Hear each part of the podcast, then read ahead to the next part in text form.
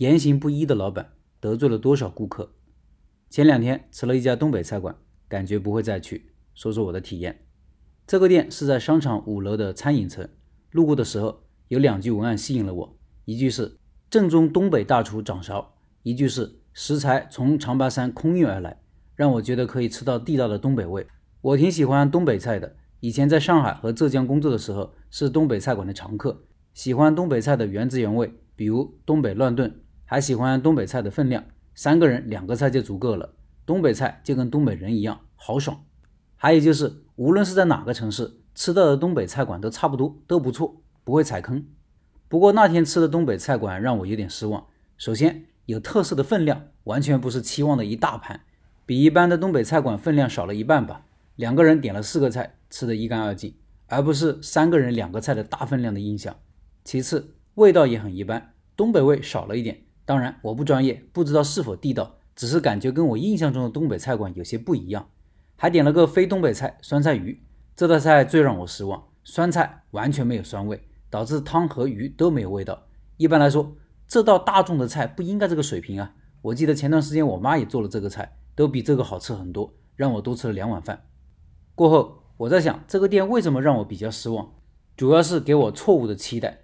老板的门口的宣传是给顾客传递一个地道东北菜的形象，但实际上呢，名不副实，无论是装修。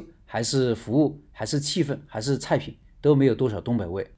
当然，也有可能是老板做了当地化的改良，根据当地人口味做了调整。如果真是这样，就要把宣传的口号取消掉，不能称东北大厨掌勺，也不能说空运长白山食材，这会给人错误的期待，导致顾客不满意。这个案例有两个值得我们思考的地方：第一，策略的一致性要求，一致性就是要从顶层设计到细节执行，从外到内。从人到事到流程，都要表现出一个事情，而不是两个甚至三个事情。只能有一个中心，不能有多个中心。如果宣传地道的东北味，那就应该得到贯彻和执行；如果为了适应当地人口味而改良，那就可以试着宣传自己的创新东北菜。地道正宗并非必选项，很多国际大牌的产品进入中国市场也或多或少调整过。就跟一个人一样，要言行一致，才会被周围人认可，觉得你可靠可依赖。相反，如果说一套做一套，顾客就迷茫了，最后可能连路都找不回来了。第二，做餐饮口味应该坚持特色还是当地化改良呢？